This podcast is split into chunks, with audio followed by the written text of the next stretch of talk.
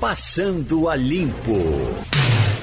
Eita, para começar o Passando a Limpo, hoje é dia 17 de dezembro de 2020.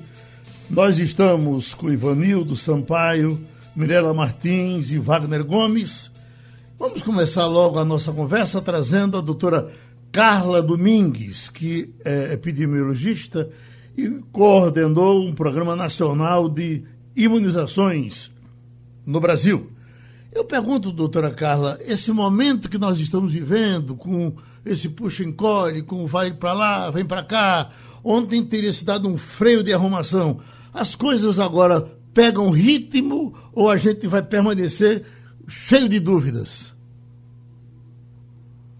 É, bom dia, Geraldo, bom dia. e a todos os seus ouvintes. É, eu acho que nós vivemos um momento muito conturbado mesmo, né? Eu acho que desnecessário, né? O programa de imunizações sempre foi muito estruturado, sempre houve o consenso do Brasil em relação à vacinação, por isso esse programa foi sempre considerado um programa exitoso, né? Eu, acho, eu acredito que espero também, como você, e que daqui para frente, né, é, todas essas confusões que foram geradas, né, do, do, Ministério dizer que não vai comprar vacina da, de São Paulo, São Paulo falar que ia vender vacina para os estados, e os estados começarem a fazer uma vacinação é, separada do plano nacional, é, parece que isso foi resolvido, né, é, na apresentação ontem do plano, é, havia vários governadores, inclusive de partidos de oposição, mostrando que parece que nós vamos entrar no consenso de que a vacina é a única única saída que nós temos para esse país né, e que a gente precisa ter a população vacinada é, com relação ao Covid. É a doutora Carlos, Carlos Domingues com a gente. Wagner Gomes. Doutora Carla, bom dia para a senhora. Eu queria saber, doutora Carla, como é que a senhora avalia essas situações que me parece que são únicas neste planeta de atuação de um governo que, por exemplo, passa a, a, discutir a exigência de que pessoas assinem um termo de responsabilidade para receber uma vacina aprovada, de um presidente da República que declara taxativamente que não vai se vacinar e ponto final. São medidas e declarações que uh, parecem ameaçar né, é, um alcance de imunidade aqui no país. Eu queria saber uh, de, até que ponto, doutora Carla, esses posicionamentos do governo brasileiro podem prejudicar de fato o alcance de uma imunidade tanto em tempo mais curto quanto mais eficiente? É, primeiro eu vou, eu vou, responder a sua pergunta em, em duas partes. Primeiro, explicar um pouco o que, que é esse registro emergencial. É, o laboratório, quando termina de fazer um produto, né, tanto medicamento quanto vacina, né, ele tem, tem os dados da fase 3, que são é os dados conclusivos dos estudos, que ele consegue apresentar que essa vacina é segura e eficaz, né, e tem qualidade, ele apresenta um dossiê para a Anvisa e a Anvisa dá um, um registro definitivo.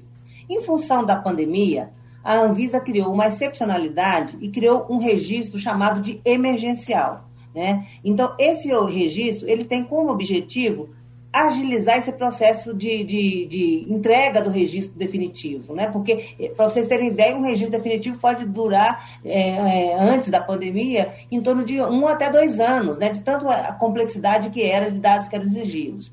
É, para tentar agilizar esse processo, a Anvisa criou esse registro chamado emergencial. No entanto, ao mesmo tempo que a Anvisa falou que ia facilitar, a Anvisa colocou nesse termo de registro emergencial uma exigência de um termo de consentimento, né? Que isso só é exigido lá na, ainda na fase clínica, né? Na hora que você está estudando, porque o pesquisador ainda não tem a segurança, é, não tem dados de segurança completos, então por isso que ele exige, né, que a ciência exige que o pesquisador tenha que ter anuência do, do, do participante é, em colocar que ele concorda em participar da, da pesquisa como voluntário. Né? E, a meu ver, o erro não é do governo federal, é da Anvisa. À medida que ela disse que ia criar um, um, um termo de eh, emergencial para facilitar, ela criou um complicador, porque a, a, população vai ter que assinar esse, esse termo de consentimento para participar da campanha de vacinação. Isso vai complicar o processo de vacinação. Você imagina numa fila, você ter que chamar as pessoas para falar, olha, assina esse termo de é, consentimento. A população não vai entender isso, porque toda vez que ela comparece ao serviço, é porque o governo está dizendo que ela precisa tomar aquela vacina. Ela não foi convidada para participar de uma pesquisa. Né? É, ela está acreditando que essa vacina é segura e eficaz e vai trazer benefício para a população. Então, esse termo só vai confundir a população. E eu acredito que o que tem que ser revisto é essa decisão da Anvisa. Né? Se ela continuar sendo tomada, o governo é obrigado a seguir.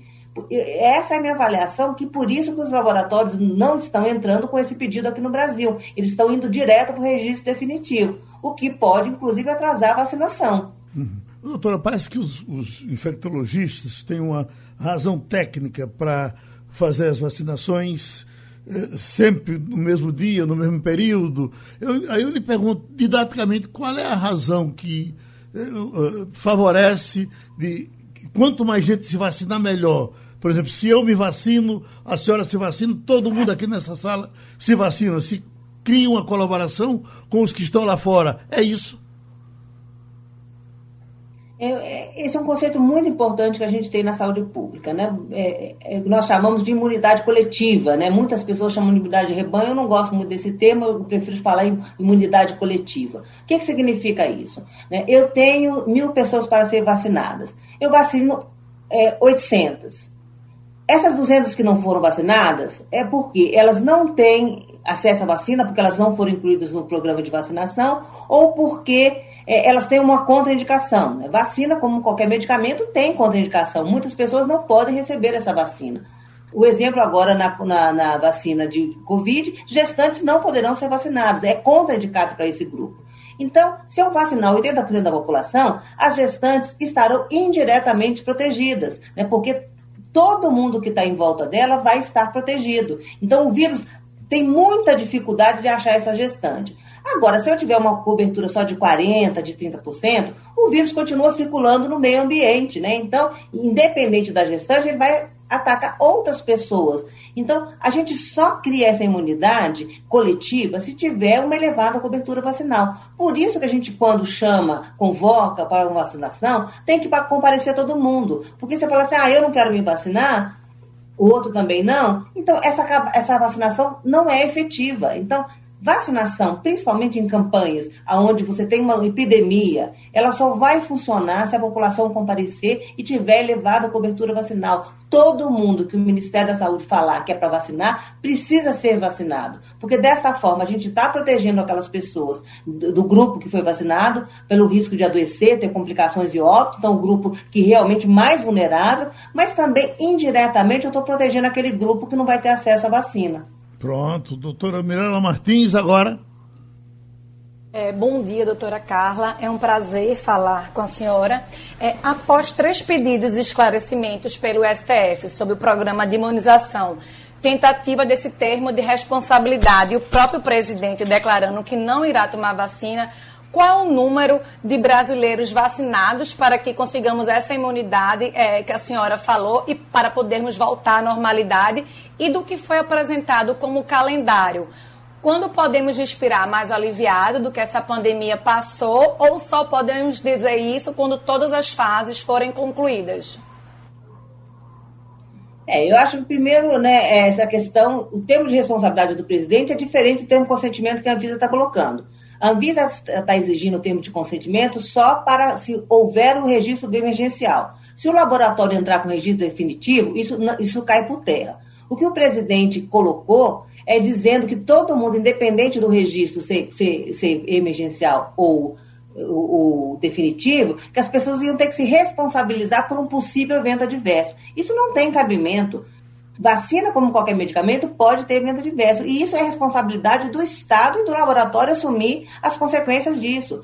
Claro que a gente espera que isso sejam casos raríssimos, mas eles podem acontecer. E cabe, se você tiver alguma complicação, o Estado tem que assumir o seu tratamento e o laboratório tem que apoiar. Não, nós não podemos jogar essa responsabilidade em cima do cidadão. Ele foi convocado a tomar a vacina. E isso que a gente precisa, né? Dessa união em torno do consentimento, é, é, é de, de, que não haja necessidade de, desse, tanto do consentimento quanto do termo de responsabilidade. A gente precisa que a população compareça voluntariamente que ela busca a vacinação. Né? Em relação à sua última pergunta, nós só vamos ter realmente impacto quando a gente terminar todas as fases. Né? Vacinar, o governo começou a definir a vacinação pelos grupos mais vulneráveis que têm possibilidade de ter complicação, né, e chegar a óbito, né? A gente começa com os profissionais de saúde, porque eles são os mais vulneráveis, porque eles estão na, na linha de frente, porque eles, além de adoecerem e poder ter um esgotamento do serviço de saúde, faltar o profissional para atender a população, eles também podem ser uma fonte de infecção. Então, sempre numa pandemia, numa epidemia, se começa a vacinar profissionais de saúde. Depois você olha aqueles grupos que têm maior risco de adoecer, ter complicações e óbito. E hoje nós estamos falando da população idosa e nós estamos falando das pessoas com comorbidades pessoas com doenças cardíacas, respiratórias, problemas renais, pessoas com câncer. Então, essas pessoas serão prioritárias na vacinação. Depois que vacinar esses grupos, aí você começa a vacinar a população, né? os professores, os, os trabalhadores do transporte, é, a força de segurança. E aí, você, depois, quando tiver a vacina, todos esses grupos, você começa a vacinar a população em geral. Mas até que isso atinja, nós ainda vamos precisar de muita vacina.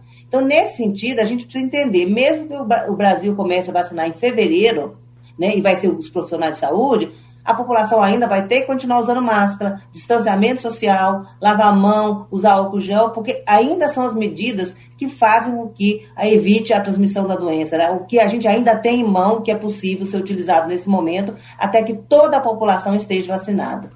A doutora Carla Domingues, é epidemiologista, está conversando com a gente aqui sobre vacinação. Ivanildo Sampaio.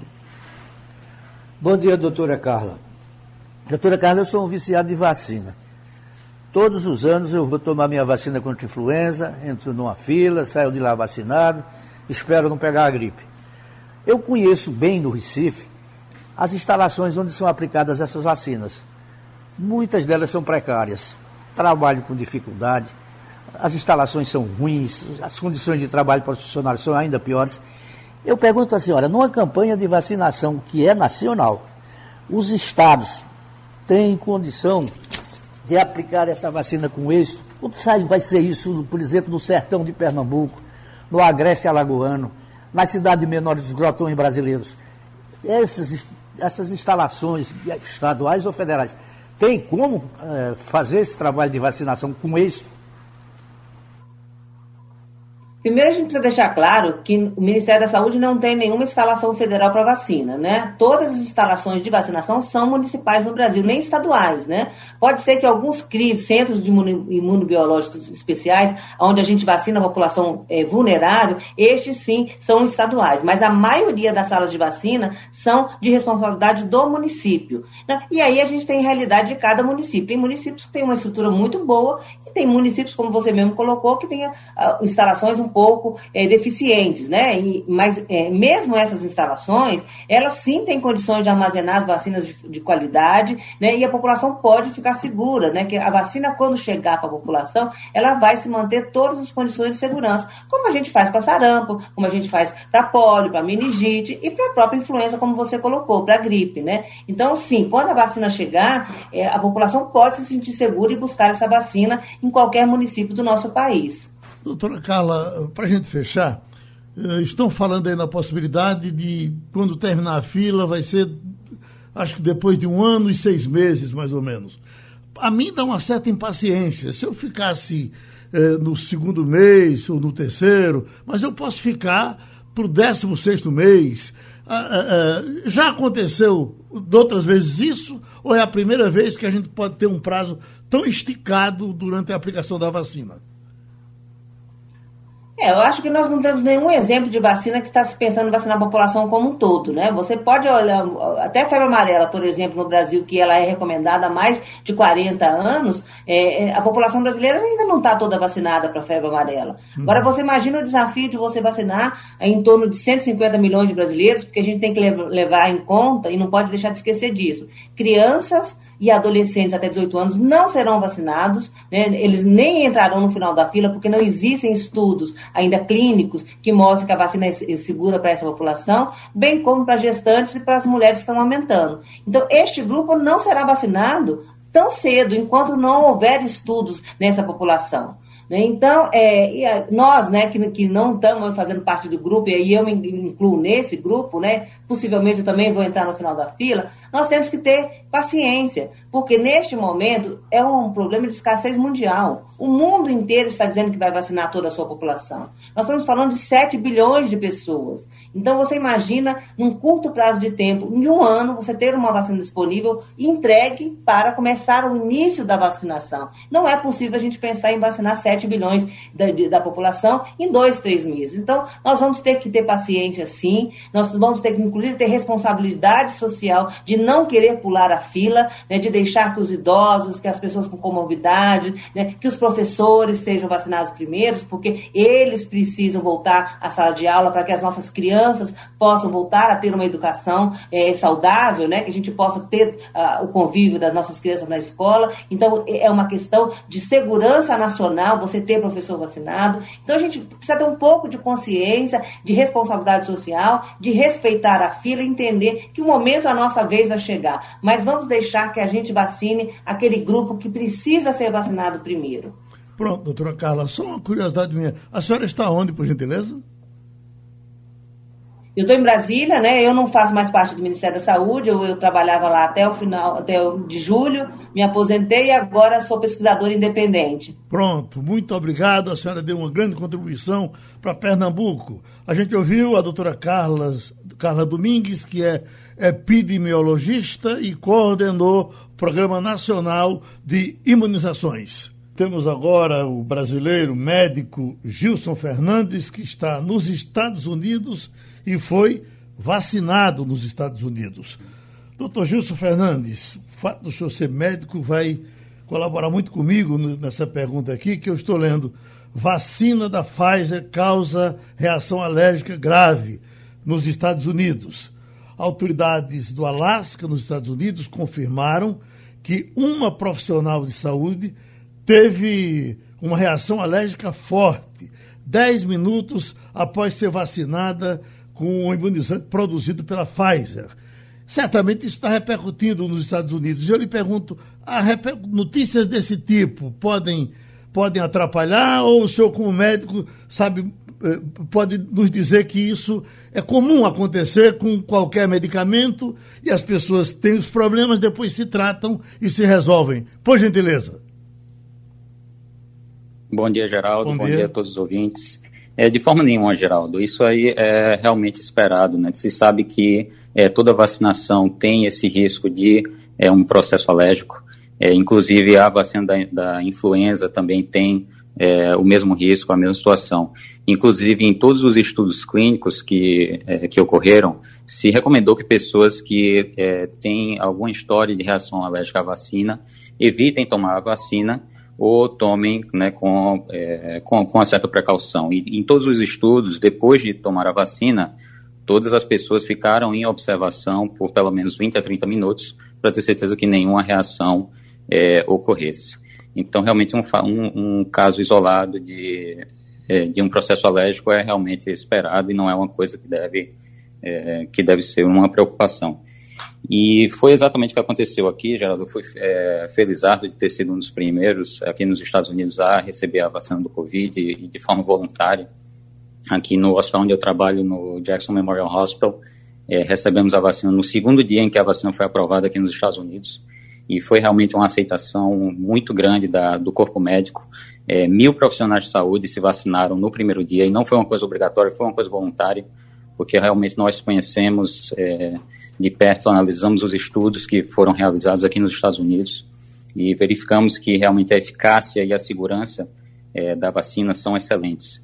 E esse é realmente o principal ponto que eu quero é, é conversar aqui, Geraldo, para uhum. esclarecer a população sobre a eficácia e a segurança dessa vacina, porque o que eu percebo, é, eu estou muito preocupado com a repercussão que está tendo a vacinação na verdade, em todo mundo, né? Porque com as mídias sociais existe uma desinformação muito grande. Uhum. É, e as pessoas ficam com medo, porque não sabem em quem, quem acreditar, porque cada um diz uma coisa diferente. Então, existe uma preocupação muito grande. É, então, é muito importante que as pessoas verifiquem a fonte da informação que, é, que elas estão lendo ou escutando, para que não acreditem em qualquer coisa, que não se pode acreditar em tudo que se lê no Facebook ou em blogs, é preciso verificar de realmente informações confiáveis de profissionais de saúde é, e das autoridades competentes. Ok, doutor Gilson Fernandes, vocês estão acompanhando, médico brasileiro, mora nos Estados Unidos, está agora saindo da vacinação. E nós estamos com Ivanildo Sampaio, Mirela Martins e Wagner Gomes também para conversar com ele. Mirela Martins. Bom dia, doutor Gilson. Primeiramente, quero dizer que estou com muita inveja do senhor, mas vamos para a pergunta. A prioridade nos Estados Unidos é vacinar profissionais de saúde principalmente aqueles que atuam na linha, na linha de frente contra o coronavírus. Houve uma rápida logística e aplicabilidade em todos os 50 estados americanos. Eu queria que o senhor informasse o que o senhor, sentiu logo após a vacina e se já se sente seguro para voltar à sua vida normal. Bom dia, Mirella. É, obrigado pela pergunta. Essa é uma pergunta muito importante, porque uma das é, uma das maiores preocupações das pessoas é realmente com os efeitos colaterais, né, que eu escuto muito dizendo, ah, olha, espere uma, né, muitos efeitos com essa vacina. Na verdade, é muito pelo contrário. Eu recebi a vacina é, antes de ontem à noite, então já faz 36 horas. É, logo após receber a vacina, né, é, foi à noite, então no outro dia, que foi ontem, eu trabalhei o dia inteiro, trabalhei 14 horas sem nenhum problema. É, o único efeito colateral que eu senti foi uma dor leve no braço, no local de aplicação da vacina, que é a mesma coisa que, se sente com qualquer outra vacinação. Eu tomo a vacina da influenza, a vacina da gripe todos os anos, e exatamente a mesma coisa, é só uma dor leve no local da aplicação e nada mais. Ivanildo Sampaio.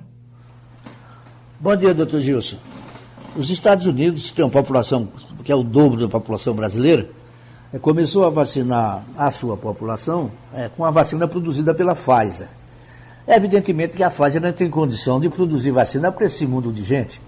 Eu pergunto ao senhor, como é que os Estados Unidos veem a vacina produzida pelo laboratório Coronavac, que aqui no Brasil foi colocado sob suspeito pelo próprio presidente da República?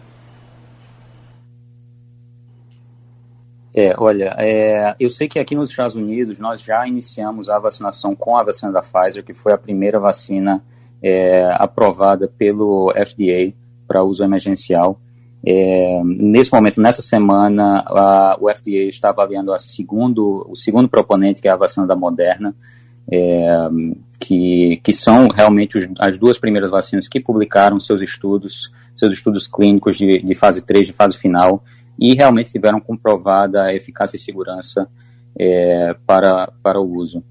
É, sobre a Coronavac, eu sei que os estudos iniciais já foram publicados, mas os estudos finais ainda não foram publicados para que né, a Anvisa ou os órgãos, os órgãos competentes possam fazer a análise é, da eficácia e da segurança. E realmente, somente após é, esses estudos forem publicados, que nós vamos saber se, é, se a Coronavac também tem a mesma eficácia e segurança das outras que é, já foram aprovadas. Wagner Gomes. Doutor Gilson, é, a respeito dessa desacreditação da vacina que o senhor mencionou agora há pouco, nós temos um caso único no planeta, talvez, que é o caso do Brasil, né? Em que o Ministério da Saúde parece não ter, não ter muita pressa, não, ter, não fazer muitos esforços para trazer logo essa vacina para o nosso país e imunizar o nosso povo. Temos um presidente da República também negacionista, que, como sabemos, disse que não ia tomar a vacina de forma alguma, e isso de fato vem atrapalhando aqui tanto a chegada da vacina quanto a acreditação das pessoas em torno desse imunizante. Aí nos Estados Unidos nós tivemos um caso um tanto semelhante. O presidente Donald Trump, durante muito tempo, também foi um negacionista, porém, nos últimos dias, inclusive na última sexta-feira, ele chegou a pressionar a FDA a aprovar rapidamente a vacina da Pfizer BioNTech contra a Covid, inclusive dizendo ao chefe da FDA, Stephen Que apresentasse a demissão dele caso a agência não aprovasse a vacina até o fim daquele dia, daquela sexta-feira, dia 11. Então, como foi que isso repercutiu na população aí nos Estados Unidos, principalmente aquela seguidora do presidente Donald Trump, que também não acreditava na potência uh, danosa do novo coronavírus? É, olha, eu, eu realmente não vou entrar no mérito político né, dessa discussão, porque esse é realmente um dos problemas que está acontecendo com o Covid, que é a politização é, desse problema que está realmente trazendo ainda mais prejuízo para é, a adoção da, da, da, vacina em massa. E eu concordo muito com a visão da, da doutora Carla, que comentou a importância de realmente todos se vacinarem porque essa é a única forma que essa cadeia de transmissão do vírus vai ser quebrada. E o que eu quero comentar aqui realmente é sobre os resultados dos estudos científicos, que isso é o que realmente a população deve levar em consideração para decidir se vai querer tomar a vacina ou não. É, e eu tive a oportunidade de analisar a fundo o estudo da, é, da vacina da Pfizer, que foi publicado na semana passada no jornal de mais alto impacto científico no mundo, que foi um estudo muito grande, com 40 mil pacientes, que foram é, divididos em é, pela metade, que metade tomou a vacina e metade tomou um placebo, né, que é uma, uma injeção de, de soro. Então, 20 mil pacientes tomaram essa vacina. E os resultados foram, assim, extraordinários. No, os pacientes que não tomaram a vacina, que foram 20 mil, 162 tiveram a infecção do Covid. 162. Do grupo que tomou a vacina, somente 8 tiveram a infecção do Covid. Então, com isso, eles determinaram que a eficácia da vacina é de 95%. Significa que de todas as pessoas que tomam a vacina, 95% vão estar protegidas e não vão contrair o Covid. E, e sobre a segurança, então as, os principais efeitos colaterais foram reportados. O mais comum, como eu mencionei, foi a dor no local é, da injeção. Sete de cada dez pessoas reportaram dor no lugar da injeção. E os outros dois sintomas mais comuns foram fadiga e dor de cabeça. Metade dos pacientes reportaram fadiga e dor de cabeça após a vacina. Todos os outros é, efeitos colaterais foram raros, como febre, calafrios e todos realmente, é, é, todos esses efeitos foram leves e nada, de, novamente, nada demais. Então, realmente, a, a, o benefício de se tomar essa vacina, de evitar 95% das, das, é, das infecções, com efeitos colaterais leves. Então, é uma coisa realmente que todos deveriam considerar fortemente tomar essa vacina, que é a única forma que eu vejo de quebrar essa cadeia de transmissão e acabar com essa pandemia. Doutor Gilson Fernandes, médico brasileiro, trabalhando nos Estados Unidos. É uma pergunta fora da vacinação, doutor. Eu estou lendo aqui uma manchete do uhum. Jornal da Paraíba dizendo que quatro médicos morreram por Covid-19 em 24 horas. Isso é a manchete do jornal de hoje, do Correio da Paraíba. Quatro médicos morreram em João Pessoa. Uh, e 20, e, ao todo, 20 já morreram pela doença, conforme levantamento do Conselho Regional de Medicina da Paraíba. Essa informação com uhum. médicos, com gente da área médica na Itália foi muito grande, no Brasil tem sido grande. Isso aqui me espanta um pouco, porque foram quatro eh, eh, em só em João Pessoa em 24 horas. Mas a gente teve Isso. já perdeu diversos médicos. Nos Estados Unidos, os médicos souberam tratar melhor disso? Ou também aí eu tenho pouca informação com relação a, ao pessoal da saúde contaminada nos Estados Unidos, o doutor Gilson?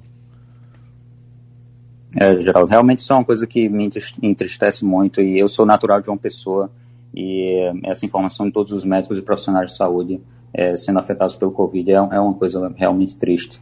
E aqui não foi diferente. Muitos profissionais de saúde é, perderam sua vida, muitos tiveram é, infecção grave. Que não adianta o mais que nós nos protejamos aqui. Aqui nós temos todos é, os, os, materiais de, de proteção. Eu pessoalmente já faz mais de nove meses que todos os dias vou para o trabalho com duas máscaras, uma máscara N95 com outra máscara por cima, um, um, um protetor de face, toda toda a proteção e é muito difícil realmente é, é, se, se proteger, porque é um vírus que está espalhado em toda a comunidade. Então, nós médicos que vemos dezenas, às vezes centenas de pacientes num dia, então a, a probabilidade de entrar em contato com uma pessoa doente é, é muito alta.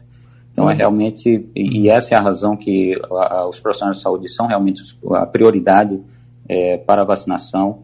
E, e, o que eu percebo aqui, pelo menos, é que realmente todos os, os profissionais de saúde estão aderindo à questão da vacinação por, é, pela eficácia, pelo risco que estamos expostos aqui.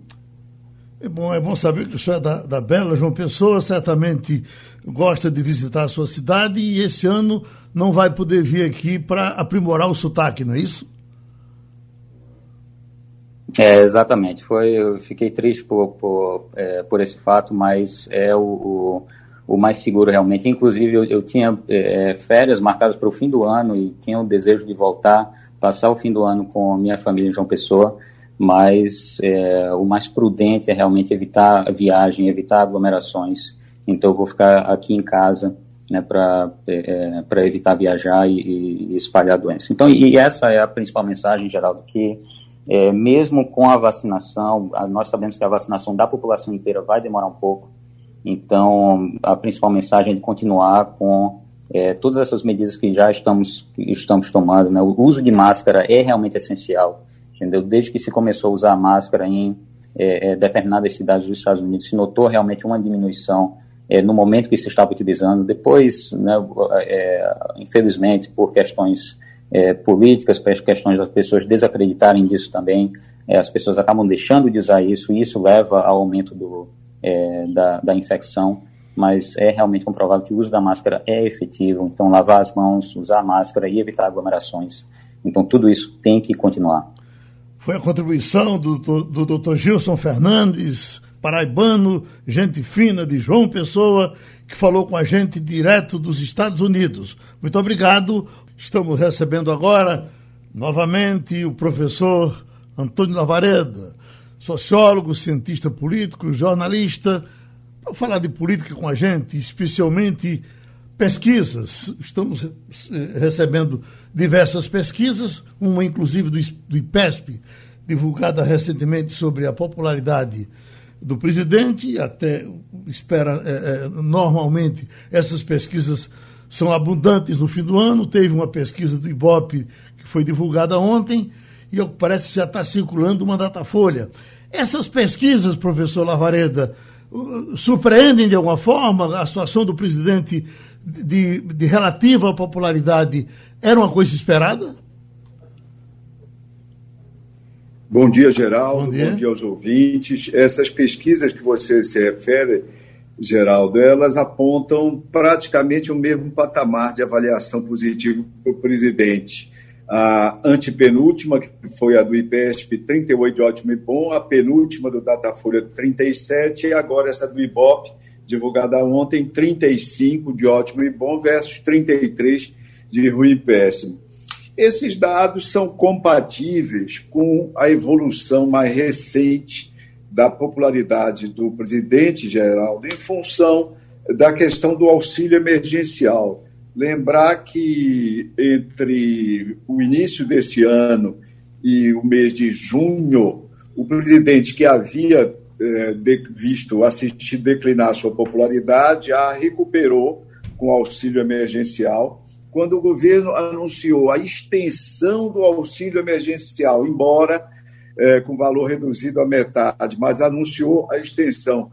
O presidente teve um, uma elevação ainda na sua popularidade no mês de setembro e agora declina. Declina por um conjunto de más notícias. Geraldo, essa mesma pesquisa do IBOP perguntou o que, é que as pessoas lembravam a respeito do governo e do presidente.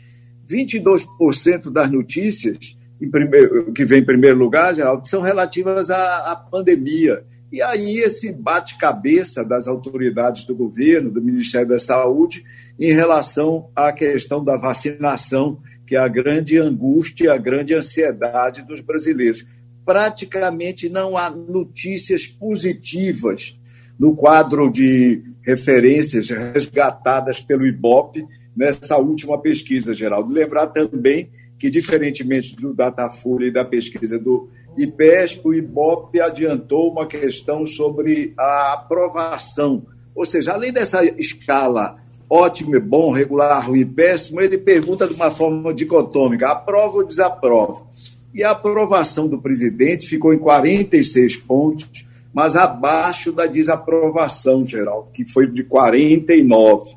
A rigor, segundo o gráfico que o IBOP publicou só no início do governo e no mês de setembro, a aprovação de Bolsonaro conseguiu estar acima daquela linha de 50 pontos que os especialistas de aprovação, que os especialistas é, qualificam como mínimo necessário para os candidatos, candidatos é, que são postulantes à reeleição terem êxito. Lembrando que recentemente tivemos uma eleição presidencial nos Estados Unidos e o Trump tinha um problema parecido. Ele não conseguia chegar a essa linha dos 50%, e no momento da disputa eleitoral, no início de novembro, ele só alcançava 48% de aprovação, Geraldo. O Ibope constatou um crescimento dele, ou uma situação melhor, nos chamados grotões. Uh, por que esse detalhe? Seria tirando o Bolsa Família e entrando agora o novo auxílio, faria com que a popularidade dele estivesse crescendo nessas regiões? Geraldo, o, os jornais hoje todo o Brasil mostram estudos, não é? publicam resultados de estudos de meio, do meio acadêmico apontando que o, o auxílio emergencial teve um grande impacto né, sobre a, a, redução da pobreza, a redução da miséria em muitas áreas, é, nos os grotões do Brasil aí incluídos, e impediu até que se acentuasse a desigualdade é, nesse, nesse período, no período da pandemia. Há alguns analistas, alguns estudiosos do tema, que apontam como um dos programas sociais mais exitosos lançados em todo o mundo, esse programa do auxílio emergencial. Ocorre que o auxílio emergencial tem data para acabar, esse mês de dezembro. Também desde setembro tem havido uma redução desse auxílio. Na, nessa pesquisa do IPESP, feita para a XP, que eu comentei com você, Geraldo, 72% dos brasileiros dizem que o governo deveria estender o auxílio por alguns meses entre aqueles que recebem o auxílio emergencial, esse, esse montante chega a 81%. Então, há uma grande expectativa e é difícil nós dizermos agora como ficará a popularidade, a avaliação positiva do governo, uma vez interrompido esse auxílio. O importante é que é fácil associar, né, porque isso aparece com nitidez, a recuperação da avaliação do presidente, que estava em declínio acentuado aí por volta do final de maio desse ano, e a instituição do auxílio emergencial, Geraldo. Uh, Mirela Martins. Bom dia, Lavareda. Prazer novamente falar com o senhor. É, três perguntinhas bem simples. Qual é o maior inimigo político contra Bolsonaro, fora ele mesmo? Com exceção do Nordeste, a popularidade do presidente recuou em todas as outras regiões. Essa queda de popularidade é mais acentuada entre as pessoas de 25 e 35 anos. Qual a explicação desse espectro e com o fim das eleições municipais, teve algum nome que se destacou como grande vitorioso e que pode surgir como liderança em 22? Oi, Mirela, bom dia, muito bom conversar com você de novo. Veja uma coisa, é, em sequência aí dessas suas questões, o maior inimigo do presidente Bolsonaro, você já destacou na sua questão, é ele próprio. Ou seja, para uma recuperação é, mais efetiva dos seus níveis de popularidade, dos níveis que ele precisa apresentar para conseguir se reeleger. Lembrar que no Brasil, os três presidentes que tentaram a reeleição conseguiram, mas isso não significa muito, porque essa série histórica é muito reduzida. Então, para ele conseguir mudar a percepção a respeito dele, de boa parcela da população, ele precisa fazer três coisas. Ele precisa se mostrar menos conflitante, menos divisível e moderar sua linguagem. Ele continua a ser o principal adversário de si próprio. No Brasil, Mirella, o presidencialismo e o presidente têm tanto protagonismo que, se ele tiver uma postura adequada, se dialogar com o entorno e com segmentos, inclusive, da oposição, dificilmente ele se vê ultrapassado é, por, por, eventuais adversários. A questão do Nordeste essa, e, e, do Sudeste também, essa redução da popularidade do presidente em relação ao montante de setembro, por exemplo, se dá nas grandes cidades, se dá nas periferias. Aí onde o problema, e essa faixa etária que você aponta, aí onde o problema do desemprego, o medo do desemprego, lembrar que nós temos mais de 14 milhões de brasileiros desempregados. Esses desempregados até agora estavam vivendo literalmente às custas do auxílio emergencial. Vem o anúncio de que não mais haverá auxílio ao final desse ano e nada ainda é, foi oferecido concretamente em substituição ao mesmo. Naturalmente, vem angústia, inquietação legítimas e também insatisfação em relação é, ao governo. Do ponto de vista de lideranças e beneficiários que emergiram do, das eleições municipais, o que nós podemos dizer, e nisso estamos repetindo já análises feitas por outros e por nós mesmos, o que quem saiu, sagrou vitorioso, quem pode ostentar a medalha é, de, de êxito, de maior êxito apresentado nessas eleições, não foram os candidatos, nem o campo bolsonarista, tampouco o campo da esquerda. Foi o campo de centro-direita, eu diria até um pouco mais à direita, o DEM, sobretudo o PSD, o PP, esses partidos da direita tradicional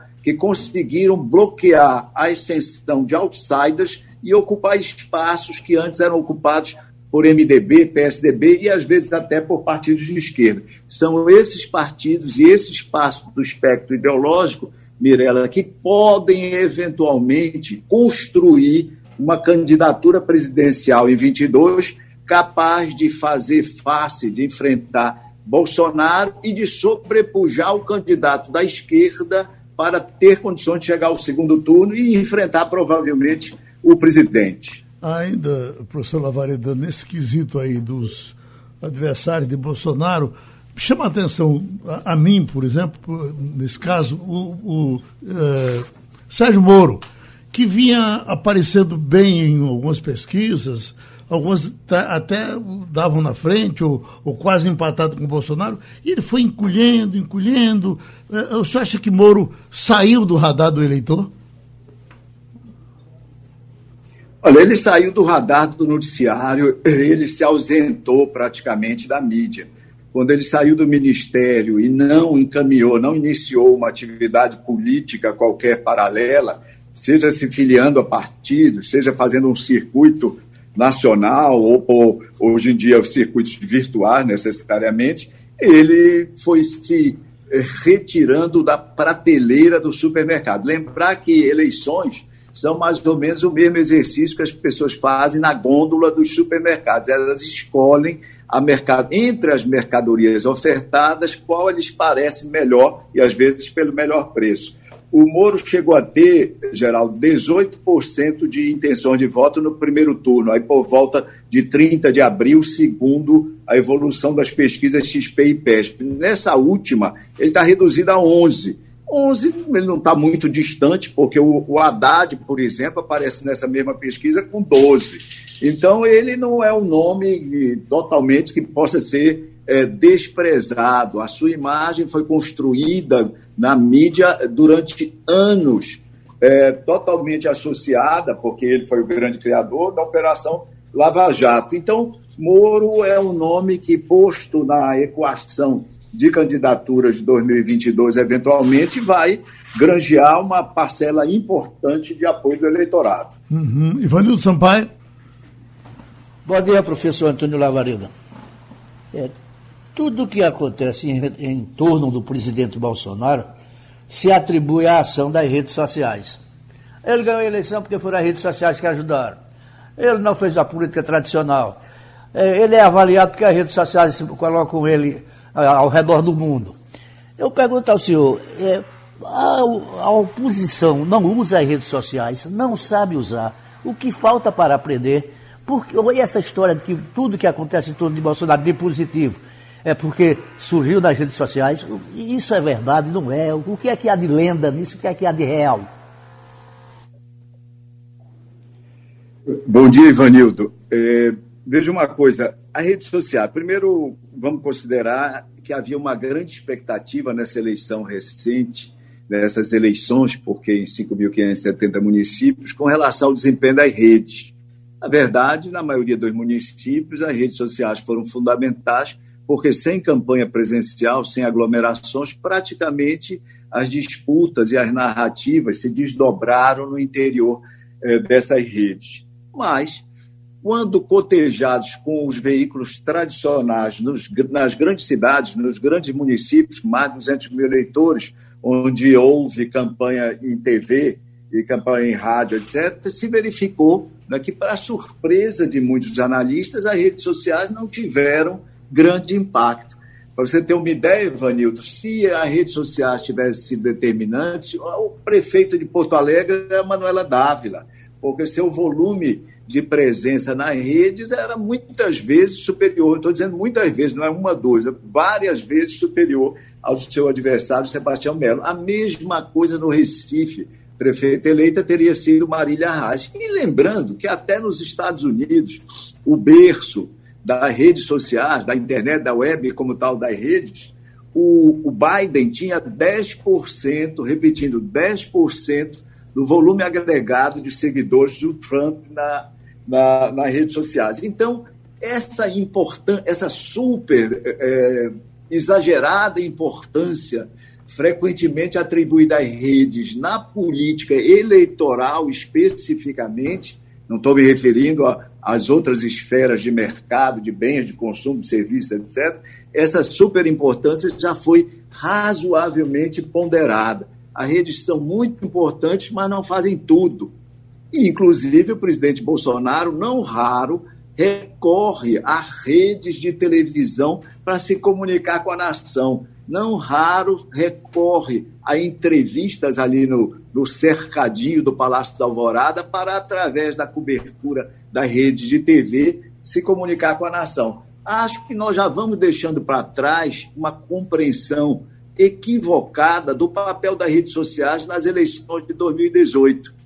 É, Entendeu-se que, naquele momento, ah, o êxito de Bolsonaro e mais alguns governadores, senadores, deputados federais provaria, entre aspas, a, a superação da era da televisão como influenciadora importante das escolhas eleitorais. As leituras posteriores, mais cautelosas, mostram, nos lembram, nos recordam o, o espaço que Bolsonaro ocupou nas emissoras de televisão, nos noticiários de rádios, nos próprios jornais, a partir do episódio da sua facada, eu lembraria até que ocupava antes, e que compensaram sobejamente o curto tempo de propaganda que ele tinha nesses veículos. As pessoas frequentemente confundiram naquele momento propaganda na, nos veículos tradicionais e comparando com a rede social, mas o espaço que ele utilizou e desfrutou muitas vezes maior do que o espaço dos seus adversários, foi é, nos noticiários, com maior credibilidade, inclusive, desses veículos, Ivanildo. Wagner Gomes. Professor Antônio Lavareda, no cenário atual nós temos fim do pagamento do auxílio emergencial, nós temos também um cenário de aumento nos números de infecção de Covid-19, segundo os especialistas, com a proximidade das festas de fim de ano, nós teremos um mês de janeiro com esse número ainda crescente, esse número de infecções, e temos também uma pressão inflacionária, inflacionária que está elevando os preços da cesta básica em várias regiões do país, professor. É correto afirmar que esses fatores associados manterão essa tendência de queda da popularidade do presidente Jair Bolsonaro? E eu pergunto também, qual seria o fator positivo que poderia reverter essa tendência de queda? Wagner, essa, essa questão é muito importante do ponto de vista de qualquer exercício aí de, de imaginação, de, de é, cogitação sobre esse futuro aí imediato. Complementando o que você disse, que você tocou na questão da inflação, a pesquisa do, do IBOP já mostra 63% dos brasileiros desaprovando o combate à inflação do governo contra 33% de aprovação. Aliás, a desaprovação é majoritária em todas as áreas: educação, saúde, meio ambiente, impostos, onde 70% desaprovam contra 26% que aprovam, e o governo e o Paulo Guedes cogita uma nova CPMF, o que só tornaria esse placar ainda mais adverso. E até no combate à fome e à pobreza, onde o governo tem esse programa tão, que foi tão exitoso, o auxílio emergencial, também a desaprovação é maior, 53 a 44. Mas respondendo diretamente à sua questão, eh, Wagner, a, a, porta de entrada, né, o abre-te sésamo da popularidade do governo Bolsonaro foi o auxílio emergencial. Então, quando você pergunta o que é que o governo pode manejar, entre aspas, eh, de positivo para lhe trazer um incremento de popularidade, tem que ser nesse terreno, Wagner. Dificilmente os níveis de desemprego vão ser revertidos rapidamente no primeiro semestre do ano que vem. Embora, obviamente, com a reativação da economia, espera-se com uma generalização o mais rápido possível da vacina, com essa reativação, os níveis eh, de desemprego devam paulatinamente cedendo, mas paulatinamente. Então você não tem, não vai ter uma animação da atividade econômica, o PIB brasileiro termina é, infletindo, ou seja, caindo, vai ser menos 4,4, menos 4,5 esse ano, que é um resultado não tão dramático quanto perspectivado no início do ano, mas de qualquer forma é um resultado negativo. Então não haverá uma animação econômica que acolha essa força de trabalho desempregada e aquela subempregada. Lembremos que, fora os 14 milhões de brasileiros de desemprego aberto, existe mais 15 milhões subocupados aí em demanda de, de, melhor, de melhor situação de trabalho para é obter mais renda. Então, na ausência disso, Wagner, o governo tem que deve apresentar alguma coisa que substitua o auxílio emergencial, seja um incremento do Bolsa Família, que parece o mais factível do ponto de vista de tramitação no Congresso, fosse qualquer outra coisa. Mas a chave para o governo manter seu patamar de popularidade atual e tentar, eventualmente, melhorá-lo, um conjunto de outras medidas adicionais que possa empreender, passa pela questão da, dessa política social específica, que se chamou auxílio emergencial e pode se chamar agora Bolsa Família 2.0, qualquer outro nome que venha a ter. Pronto, a gente agradece ao professor sociólogo Antônio Lavareda a passagem pelo Passando a Limpo. Queda de braço, motoristas, empresários de ônibus continua. As razões são sabidas, é, especialmente a questão do cobrador, o ônibus andar sem cobrador, o motorista fazendo os dois papéis. É, é, dá para pensar em que é que isso vai terminar? Quem vai vencer essa guerra e quem vai perder? Acho que quem vai perder muito é o comércio, né? Porque vai ser bem perto do Natal, no momento que o comércio está pensando em vender, lá vai um rombo, lá vai um prejuízo a mais. Geraldo, veja bem, na minha visão, essa, essa reivindicação tem um certo tem, é um viés político. Quer dizer, por que é que eles esperaram exatamente a véspera do Natal para anunciar uma greve? Não é mais fácil tentar uma negociação, sentar na mesa, é, avaliar as razões de cada lado para evitar essa greve às vésperas do Natal? É, eu acho que essa greve deixa a sociedade contra a categoria. Pronto. É, Wagner acompanha? Ô, Geraldo, é, acompanho sim. Agora, a gente quando a gente faz uma, uma reportagem com as pessoas, com os usuários de ônibus, é, geralmente as pessoas apoiam, né? As pessoas dizem, a gente não tem um levantamento, claro, científico, uma pesquisa, mas a gente sempre entende, o, o, o escuta o usuário falando, não, eles estão certos, tem que fazer essa, essa, essa greve mesmo. Mas o que a gente está vendo, Geraldo, é mais um movimento bem próximo de um momento especial. Por exemplo, a gente já ouviu várias vezes ameaça de greve, não só de rodoviários, mas também de, de policiais, por exemplo, perto de Carnaval, perto de São João, é já para pressionar para que os governos adotem as medidas necessárias para que aquele movimento, naquele momento, não venha impactar fortemente a sociedade. Então, eu acho que essa greve colocada para terça-feira, perto do Natal, já tem esse intuito também, de fazer com que o governo observe direitinho, ou então o Grande Recife Consórcio Transportes, os empresários do setor observem direitinho e tentem negociar até lá. Então, eu ainda tenho esperança de que, pelo fato de o movimento estar bem próximo do Natal, ele de fato seja revertido daqui até lá, Geraldo. Mas vamos aguardar. Ivanildo, Mirella, Wagner, obrigado. Terminou Passando a Limpo. Passando a Limpo.